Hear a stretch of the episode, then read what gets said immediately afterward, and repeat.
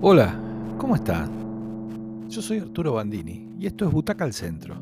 Ya sabes. Hay que decirle a los amigos que sigan en Spotify, seguir Butaca al Centro. Así hacemos crecer la comunidad que ya está bastante bien, pero le falta un poquito. Retribution es la película. Es el último estreno que tiene a Liam Neeson como protagonista. ¿Se acuerdan ese personaje que, que encarnó, que casi siempre es el mismo? En los últimos años, bueno, ya no existe, se está extinguiendo. Y los esfuerzos por que rinda un poquito más están a la vista en esta película rodada en Berlín. Taken era la película esa de 2008 que se convirtió en un éxito inesperado y que posicionó a Neeson en un lugar también inesperado para él. Un héroe de acción maduro, distinto, visceral, muy humano, capaz de hacer todo para proteger a sus seres queridos. Y solo, de esa saga se desprendieron otras películas, algunas buenas o llevaderas, otros bodrios, que pivotaban siempre alrededor de ese tipo duro que no quería hacerlo.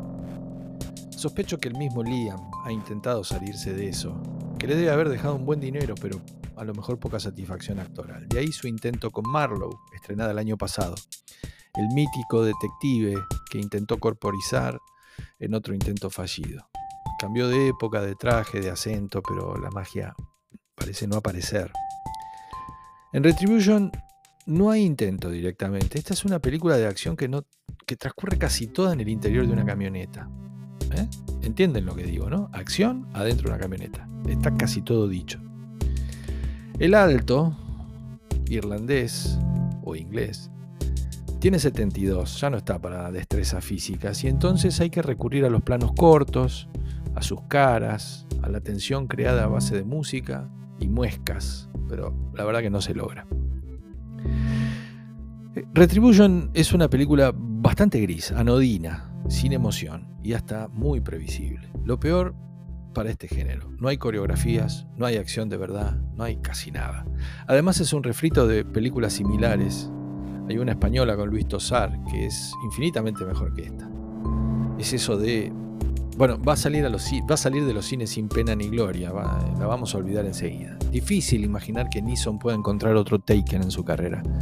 Quizá debería buscar guiones que lo lleven más a personajes que no necesiten irse a las piñas o manejar armas siempre. En Retribution él es un banquero de inversión muy agresivo, uno de esos tipos que te tienen que convencer de dejar la plata en sus cuentas a pesar de estar perdiendo mucha plata. Los conocen, ¿no? Es un obsesivo del trabajo, tanto que tiene una pésima relación con su esposa y con sus hijos.